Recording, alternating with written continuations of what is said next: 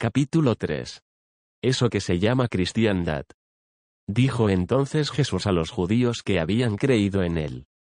Si vosotros permaneciereis en mi palabra, seréis verdaderamente mis discípulos, y conoceréis la verdad, y la verdad os hará libres.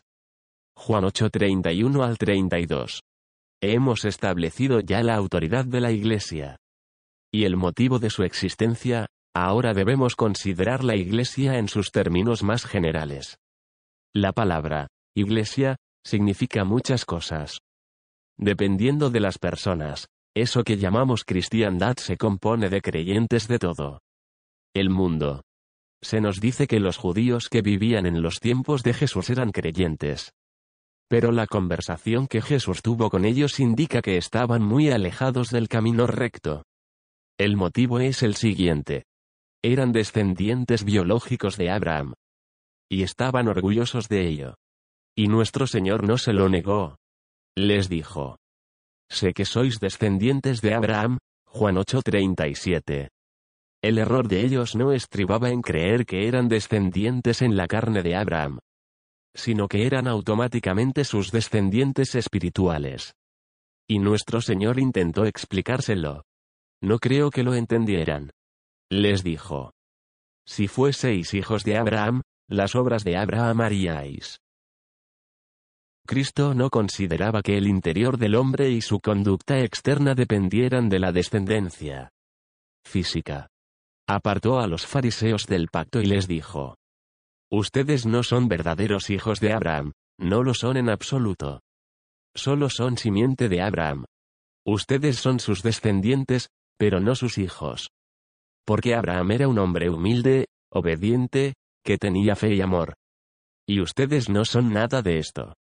Me odian porque les digo la verdad, quieren matarme no por un pecado, sino por predicarles la verdad, y eso Abraham no lo hizo.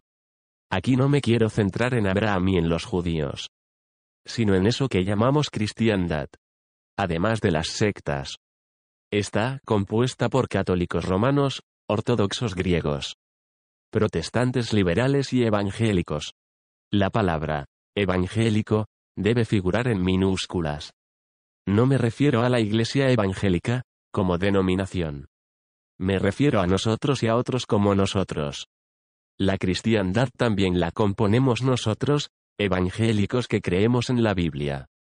Los pentecostales de diversas ramas e intensidades de celo, los creyentes de la santidad. Los de la vida más profunda. Los seguidores de la vida victoriosa y mis queridos fundamentalistas calvinistas.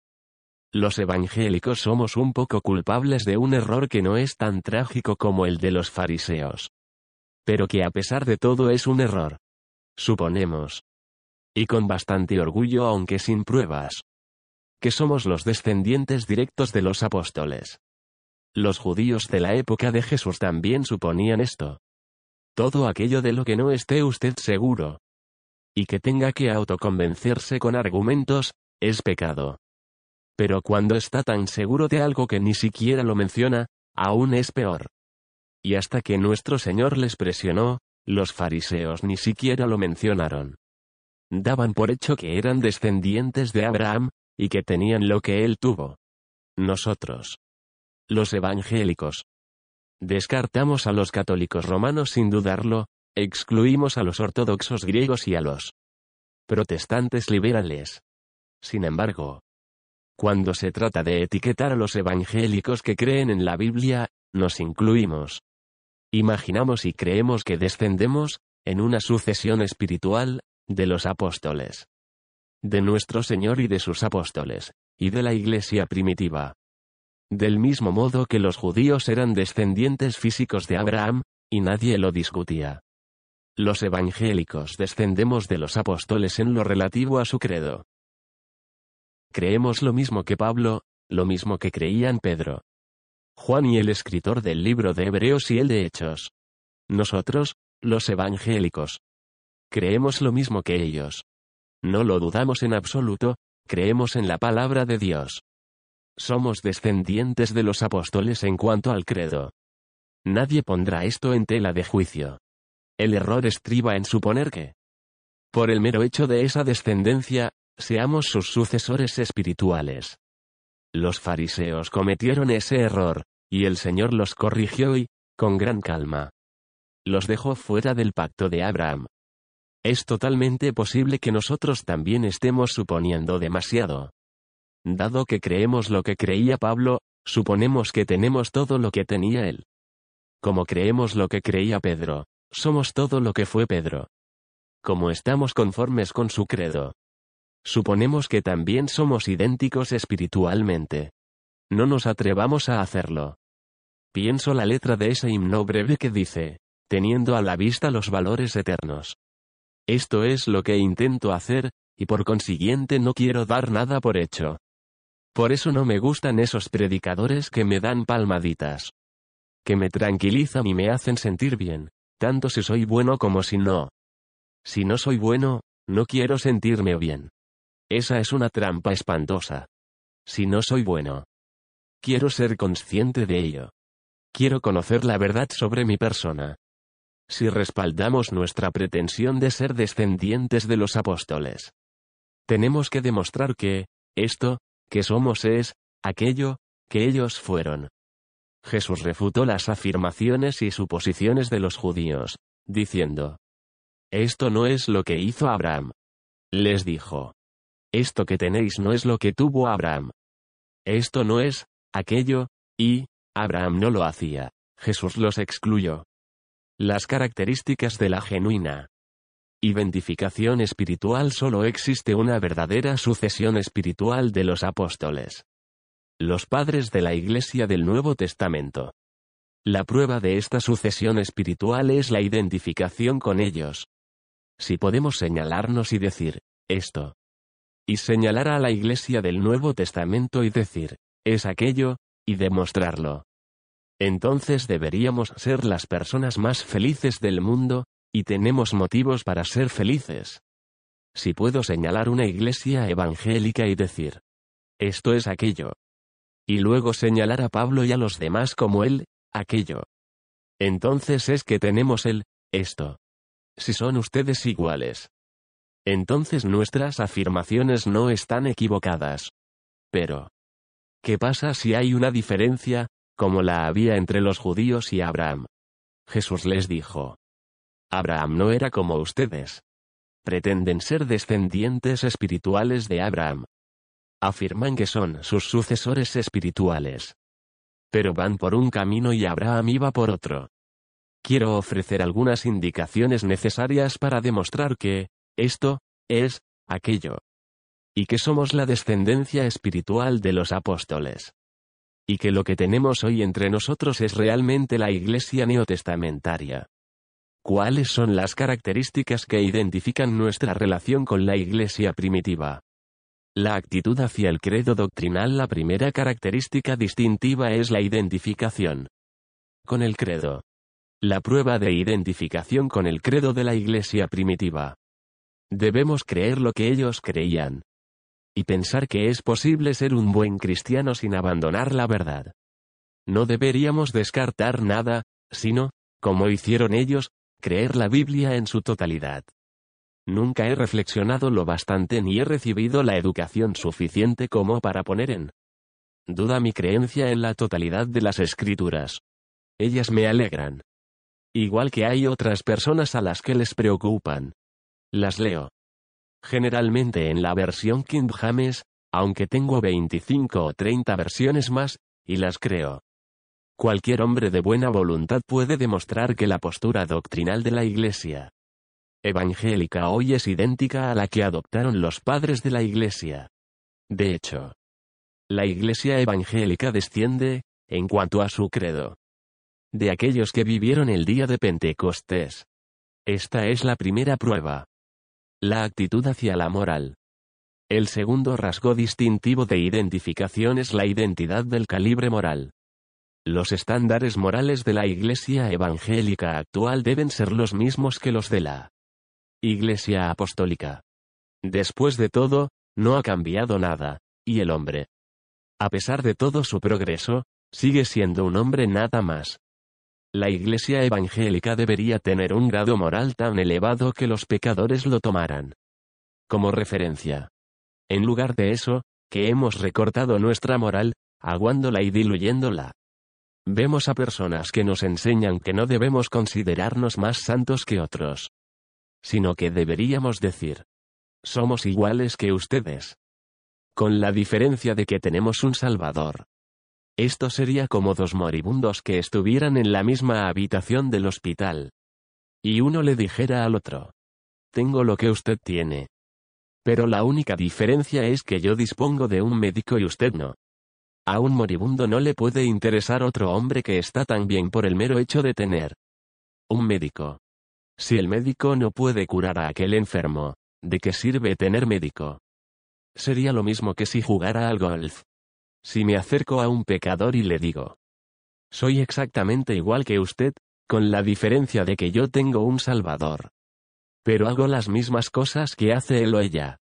Cuento los mismos chistes lascivos que él y desperdicio mi tiempo igual que él. Dedicándome a sus mismas actividades, y le digo, tengo un Salvador. Y usted debería tenerlo, no tendrá derecho a preguntarme qué tipo de Salvador tengo. ¿De qué le sirve a un hombre decir, yo tengo médico, si está agonizando en una cama? ¿De qué le sirve a un hombre decir, tengo un Salvador, si vive en la iniquidad? La Iglesia de Jesucristo en la época apostólica tenía un estándar moral muy elevado. Si una iglesia no tiene un grado de moral cuya altura pueda compararse con el de la Iglesia del Nuevo Testamento, entonces ha transgredido la ley de la sucesión espiritual y aunque es posible que descienda de los apóstoles en el sentido doctrinal y lineal, moralmente ha interrumpido su sucesión, violándola. La actitud hacia Dios. El siguiente punto de identificación es nuestra actitud hacia Dios. La iglesia primitiva creía en el Dios Trino. Padre, Hijo y Espíritu Santo. No solo creían en Él según un credo, sino que Él lo era todo para ellos. Dios ocupaba el centro de sus vidas, se reunían en su nombre, le adoraban, le obedecían. Y el Señor era todo para ellos. Tristemente, en algunas iglesias Dios ya no es necesario. Algunas iglesias afirman creer en Dios. Pero a modo de doctrina han organizado las cosas de tal manera que Dios ya no les hace falta. Para tener éxito. Para la iglesia media, Dios es deseable e incluso puede que resulte útil, pero no es necesario. La mayoría de iglesias puede avanzar sin Dios, simplemente le conceden un lugar por amabilidad. Como a un invitado. Dicen. Hoy está con nosotros nuestro querido huésped. Pero pronto lo olvidan en medio de todas sus majaderías. Eso no es una iglesia apostólica. Yo oro a menudo, y quiero creer en consonancia con mi oración.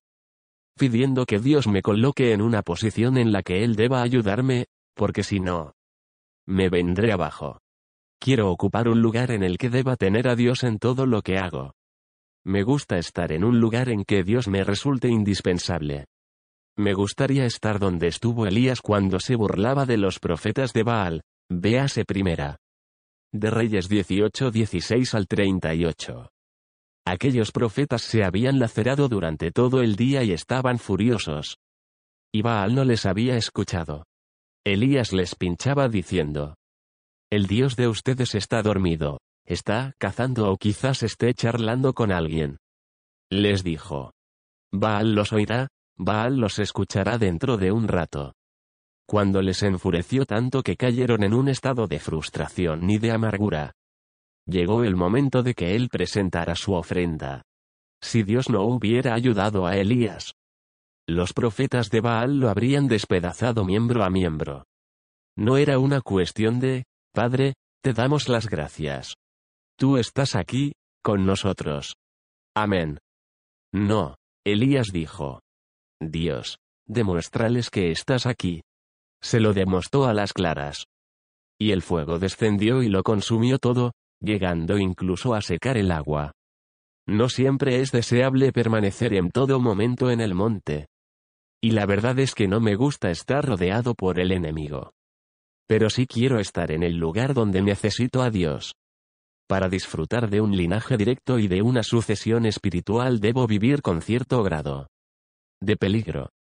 A los apóstoles o a la Iglesia apostólica nunca se les ocurrió que podrían encumbrar a un personaje importante y olvidarse de Dios. Siguieron a Cristo. Amaban al Señor. Y Él añadía cada día a la Iglesia a los que habían de ser salvos. Manifestaban su espiritualidad mediante su actitud hacia Dios. Y solo podremos demostrar la nuestra si tenemos una actitud semejante hacia Él. La actitud hacia el Espíritu Santo. El siguiente rasgo identificador es nuestra actitud hacia el Espíritu Santo. A la tercera persona de la Trinidad se le ha faltado al respeto de una manera muy grave. Algunos han declarado que sus dones ya cesaron, lo cual significa, por consiguiente, el final del Espíritu Santo. Creo en los dones del Espíritu. Y creo que todos deberían figurar en la Iglesia. No solo creo que deberían estar todos en la Iglesia, sino también que todos forman parte de la verdadera Iglesia de Cristo. Sin embargo, dijimos que al Espíritu Santo se le había insultado gravemente. Algunos dicen que los dones del Espíritu cesaron con la muerte de los apóstoles. No sé por qué eligieron ese momento arbitrario. Porque no conocemos la fecha en que vivió el último apóstol. De manera que no sabemos cuándo dejó de tener poder sobre nosotros el Espíritu Santo. Por lo tanto, el Espíritu Santo entra en la bendición y en el versículo 3 del himno número 9. Aparte de eso, el Espíritu Santo no es necesario para la Iglesia, lo hemos dispuesto todo de tal manera que no precisamos de él. Ha quedado sustituido por lo que llamamos programación y actividad social. La Iglesia neotestamentaria nació del fuego, y si queremos que, esto, sea, aquello, tendremos que nacer del mismo fuego. Ni todos los libros que tenemos ni las sutilezas del credo que podamos citar demostrarán nada. El poder del Espíritu Santo es tan necesario para los sucesores de los apóstoles como lo es para usted respirar. Usted tiene que respirar para vivir. Y para la vida necesita también al Espíritu Santo. Si no tiene al Espíritu, si no habita en usted con poder, podemos ser descendientes de los apóstoles en la fe. Pero solo en ella, no somos sus hijos. La doctrina del Espíritu Santo ha caído en descrédito.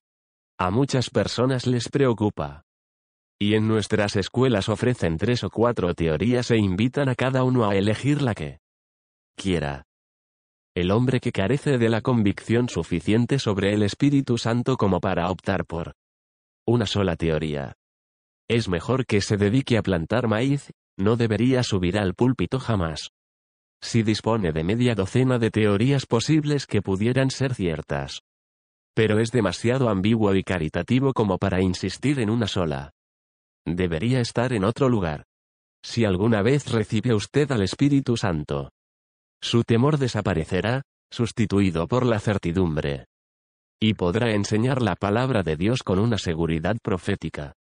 Si queremos afirmar que somos los sucesores espirituales de la Iglesia Apostólica, debemos mantener la misma relación con el Espíritu Santo que la que tuvo ella. La actitud hacia la carne. El siguiente rasgo identificador es nuestra actitud hacia la carne. La Iglesia del Nuevo Testamento repudiaba la carne. El término, carne, no se refiere a su cuerpo mortal. Porque Dios no tiene nada contra su cuerpo. Su, carne, es su personalidad, su ego. La Iglesia del Nuevo Testamento testificaba que sus miembros eran bautizados en la muerte de Cristo. Cuando Él resucitó, ellos resucitaron, y cuando ellos resucitaron, lo hicieron en él, y la vieja carne quedó muerta. Y fueron nuevas criaturas en Cristo Jesús. Eso es lo que enseñaban. Pablo enseñó que cuando los creyentes eran bautizados, eso es lo que sucedía.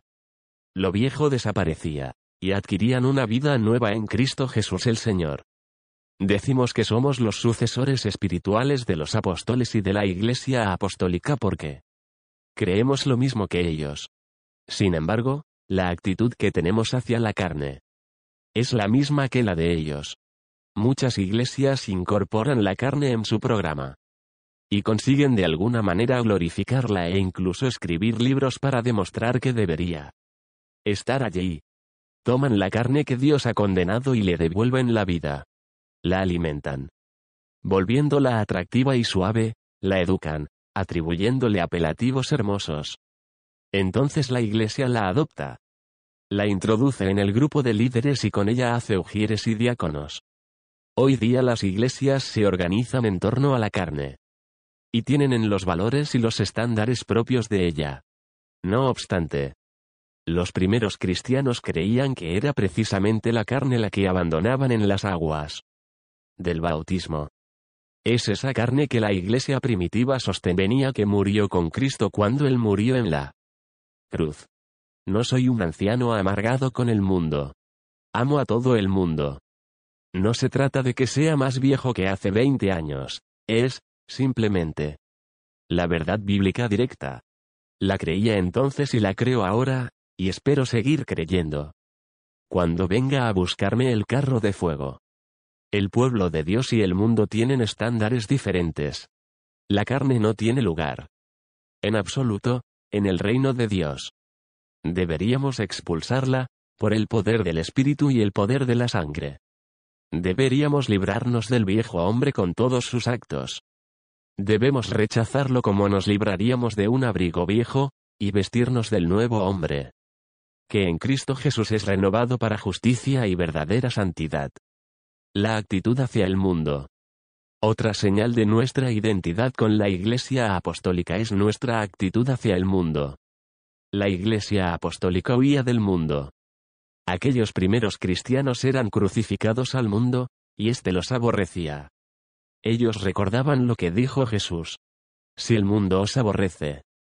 Sabed que a mí me ha aborrecido antes que a vosotros. Juan 15, 18. Escucharon decir al apóstol Juan. Si alguno ama al mundo. El amor del Padre no está en él, primera de Juan 2.15. Tenemos bastantes cosas desagradables que decir sobre los liberales. Porque rechazan determinados pasajes de las escrituras. El otro día estuve leyendo un libro que explicaba cuáles de los evangelios eran válidos. Y qué pasajes fueron escritos por buenas personas pero que no tenían mucho conocimiento. Aún creo que la Biblia es la palabra de Dios, incluyendo Primera de Juan 2.15. Que ya no es un pasaje popular, la gente no quiere oírlo. Hemos adoptado al mundo. Nos hemos conformado a él y nos hemos identificado con él. Por supuesto. Hemos de excluir las facetas más graves. Como el asalto a bancos y la drogadicción, son cosas que no hacemos. Pero lo cierto es que el pecador medio tampoco las practica. Nos felicitamos porque vivimos con tanta limpieza como las personas cultas que van a la ópera. Somos tan decentes como el ateo que no cree en Dios y como el científico que cree que Dios es energía.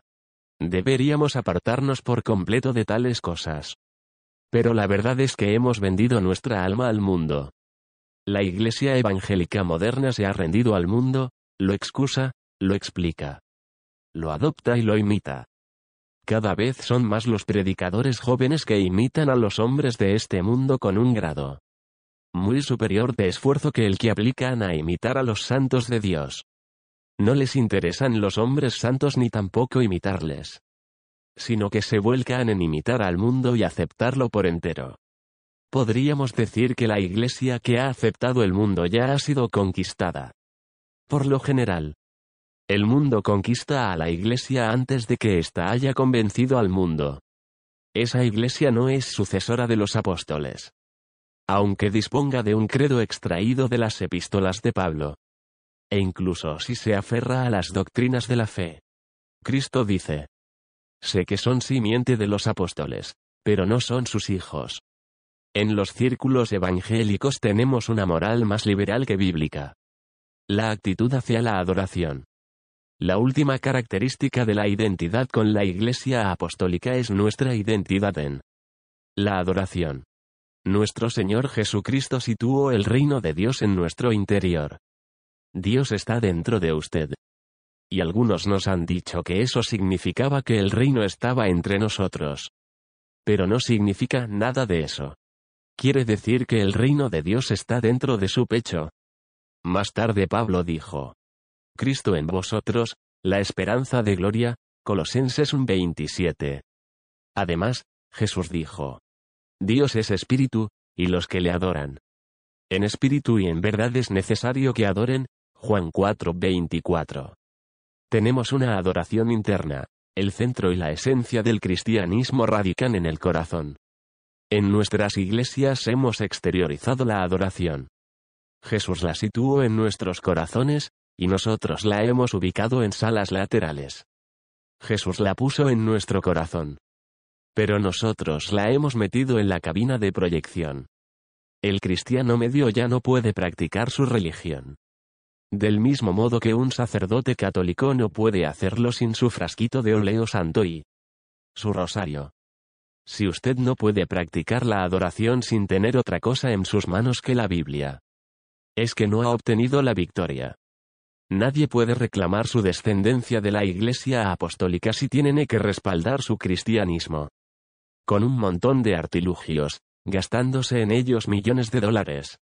La mayoría de iglesias y de pastores son adictos a los artilugios. Y serían tan incapaces de dirigir su iglesia sin disponer de todos los trastos que caben en un furgón como lo serían de escalar un rayo de luna. Lo hemos dispuesto de este modo. Y así es como se enseña en los institutos bíblicos. Antes. Un muchacho sentado en un extremo de un tronco y William Tennant en el otro formaban un instituto. Antes, un hombre de Dios rodeado de un pequeño grupo de personas formaba una iglesia. Esto ya no pasa, y decimos, piadosamente, que somos los descendientes directos de los apóstoles. Nosotros no somos nacidos de fornicación, un Padre tenemos, que es Dios. Juan 8:41. Jesús dijo pacientemente. Sé que comparten ustedes el mismo credo. Pero Abraham no hizo estas cosas. Tenemos que identificarnos con la adoración de la Iglesia Apostólica. Esta adoración brilla por su ausencia en la Iglesia media actual. Celebramos montones de reuniones religiosas. Pero solo una vez entre muchísimas Dios está con nosotros. Yo estaría dispuesto a caminar con el barro hasta las rodillas para llegar a un grupo en él. Que nadie se jactase de nada, en el que solo Dios estuviera presente. La iglesia primitiva oraba hablando con Dios. Cuando cantaban, hablaban con Dios y cantaban acerca de Él. Hoy día tenemos programación, horrible. Odiosa palabra, programación, pero Dios está ausente. La iglesia primitiva estaba formada por adoradores, y cuando un incrédulo se reunía con ellos, decía, es cierto que Dios está entre estas personas. No tenía que ver con la personalidad del orador, es posible que ni siquiera tuvieran uno. Lo que les hacía postrarse y adorar era la presencia del Señor. Me uniré a cualquier grupo al que pueda acudir y con el que pasar diez minutos. Saliendo luego relajado y diciendo, He estado donde estaba Dios. En los tiempos apostólicos los creyentes eran así. Decimos que creemos lo mismo que los apóstoles. Pero me pregunto si somos unánimes con ellos en la sucesión de la adoración espiritual. Lo dudo. La verdadera iglesia. Existe el gran peligro de que asumamos demasiado. Y que estemos absolutamente convencidos de que somos los sucesores espirituales directos de los apóstoles, y que la piedad vaya menguando con nosotros. Recordemos que Israel tuvo milagros durante su historia. Pero todos esos milagros no bastaron para mantenerlos lejos del juicio de Dios. Y las mismas personas que eran descendientes físicos de la obra milagrosa de Dios fueron esparcidas. Hasta los confines del mundo. Dios quiere que seamos los sucesores espirituales de los apóstoles quiere que seamos descendientes morales de la Iglesia primitiva. Y que otorguemos al Espíritu Santo el mismo lugar en la Iglesia que ella le concede en él. Libro de Hechos. Quiere que hagamos de Jesucristo la figura central de nuestra Iglesia, no que afirmemos que ya lo hacemos, sino que lo hagamos de verdad. Y si no es así, entonces solo conseguimos engañarnos a nosotros mismos. No quiero que nadie me engañe ni tampoco engañar a otros. Quiero saber si soy heredero espiritual de los apóstoles o no, y si no es así. Deseo hacer algo al respecto. Si se humillare mi pueblo, sobre el cual mi nombre es invocado, y oraren, y buscaren mi rostro. Y se convirtieren de sus malos caminos, entonces yo oiré desde los cielos. Y perdonaré sus pecados, y sanaré su tierra. Primera de Crónicas 7:14. Quiero que mi pequeña obra sea de oro sólido durante todo el camino. Deseo saber de corazón que soy descendencia de los apóstoles, no tan grande como ellos, pero tan auténtico y tan espiritual como fueron ellos. Creo que eso es posible para todos nosotros. No creo que haya una iglesia en Estados Unidos que tenga la misma intensidad de devoción espiritual que tuvieron los creyentes del libro de Hechos. Si existe una iglesia en este mundo que tenga la misma pureza de vida, la misma intensidad de adoración y la misma libertad en el Espíritu Santo, así como el mismo calibre moral que apreciamos en el libro de Hechos y en las epístolas. Esa iglesia es sucesora de los apóstoles. Si nuestras iglesias carecen de estas señales distintivas, ningún alarde descontrolado de la imaginación puede inducirnos a sostener que somos sucesores y descendientes de la iglesia apostólica. El linaje físico no basta. Del mismo modo que la descendencia según la carne no fue suficiente para Israel. Usted debe ser lo que fueron los apóstoles. Y aceptar lo que la iglesia primitiva consideraba su estándar. Y entonces los suyos tenderán a ser como usted. Luego, con gozo en nuestro corazón. Sabremos que descendemos de los apóstoles. Himno. De la iglesia el fundamento. Samuel Stone. El único fundamento de la Iglesia es su Señor, con el agua y su palabra la hizo nueva creación. Él bajó desde los cielos y cual novio la buscó, con su sangre en el madero su vida por ella. Dio. De todo pueblo y nación, en un cuerpo reunidos, su fuero de salvación. Un Señor. Una fe, un bautismo. Un solo nombre bendice, toma sagrado alimento. Tiene una esperanza firme, recibe dones sin cuento. Mas ella en el mundo tiene una unión con el Dios Trino, que dulce amor, tierno. Ofrece a felices redimidos. Oh, dichosos son los santos. Señor. Concédenos hoy tu gracia, para, humildes y mansos, entremos en tu morada. En pruebas y sufrimientos, de la guerra la algarada. Aguarda el cumplimiento de una paz ya consumada, hasta que visión gloriosa se presente a su mirada, y la iglesia victoriosa reciba la calma anhelada. Si con pasmo desdeñoso los hombres la ven oprimida por los cismas ominosos y las duras herejías. En su vigilia, los santos claman porque llegue el alba. Y pronto de la noche el llanto será himno en la mañana.